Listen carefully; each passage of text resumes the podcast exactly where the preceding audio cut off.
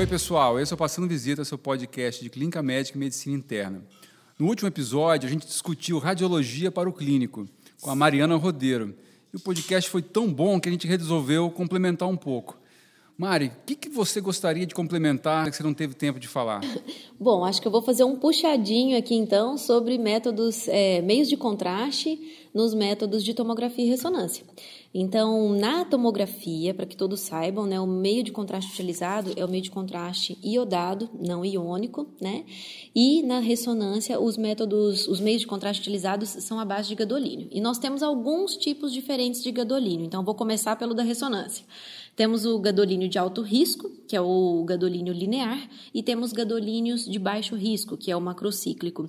Esse aspecto linear e macrocíclico se refere ao formato da molécula do gadolínio, né? O formato, ele é como se fosse um, um hexágono, né? Então ele é chamado de macrocíclico, enquanto linear é uma molécula realmente retificada, né? É, então, assim, Sempre existem dúvidas que os colegas nos perguntam a respeito. Poxa, meu paciente está com uma taxa de filtração é, glomerular baixa, é, tem alguma contraindicação? Sim. É, quanto ao gadolínio, como funciona? Se a taxa de filtração glomerular estiver acima de 30, nós podemos utilizar gadolínio com segurança sem que exista riscos altos, né, risco de surgimento de fibrose sistêmica nefrogênica.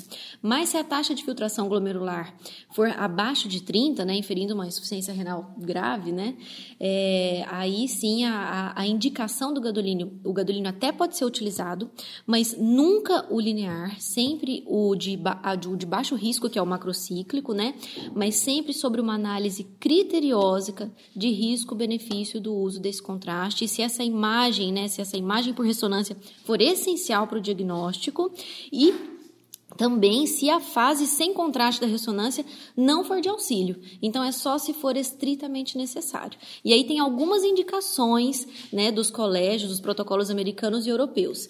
Se por acaso for necessário utilizar esse macrocíclico, por exemplo, temos o Dutarém e outros, né, dependendo da marca, se for da Gerber, se for da Bayer, né, é, não podemos repetir essa dose em menos do que sete dias. Então podemos fazer uma ressonância do encéfalo hoje, mas se ele precisar também de ressonância do braço, temos que esperar sete dias para fazer esse exame.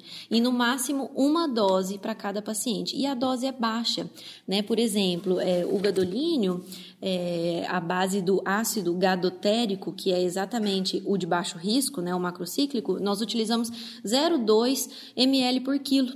Né? Então, por exemplo, para um paciente de 70 quilos, nós vamos utilizar só 14 ml. Então, é muito pequena a quantidade de contraste utilizado. E é, também falando, o gadolínio ele sai na diálise, né? A gente pode utilizar a diálise para remover esse gadolínio ou o ácido gadotérico, que é o de o macrocíclico, mas não tem estudos científicos que comprovem que a realização da diálise reduza o risco de fibrose sistêmica nefrogênica. Ah, boa, Mari, bem lembrado isso daí. Apesar de eu nunca ter visto fibrose sistêmica Exato. nefrogênica, eu também nunca vi. Ai, graças a Deus a gente nunca viu, né? Isso é bom sempre lembrar para o solicitante colocar a função renal, a creatinina ou a taxa de filtração glomerular estimada. Nesse mesmo aspecto, Mari, fala um pouquinho de contraste à base de iodo. Certo. Na tomografia, é, vai ser o contraste iodado, né? Sempre o não iônico.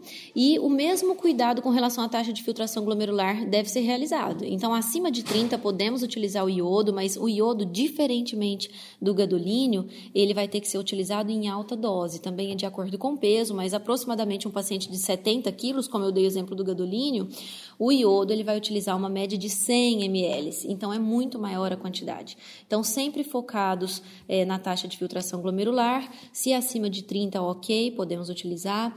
É, programamos a diálise do paciente também para após a realização desse exame, mas se a taxa de filtração glomerular for abaixo de 30, não vamos utilizar, mas não é nada a ver com risco de fibrose térmica nefrogênica. O iodo, o risco é a gente piorar a função renal do paciente. E aí, doutor Emerson, é, vai ficar para um podcast de vocês, dos nefrologistas especialistas como o senhor, de discutir sobre taxa de filtração glomerular aí e prevenção de insuficiência renal aguda após o uso do contraste. Valeu, Mari. Obrigado. E você já deu ganho gancho para o próximo episódio. Um abraço, pessoal, e até o próximo episódio.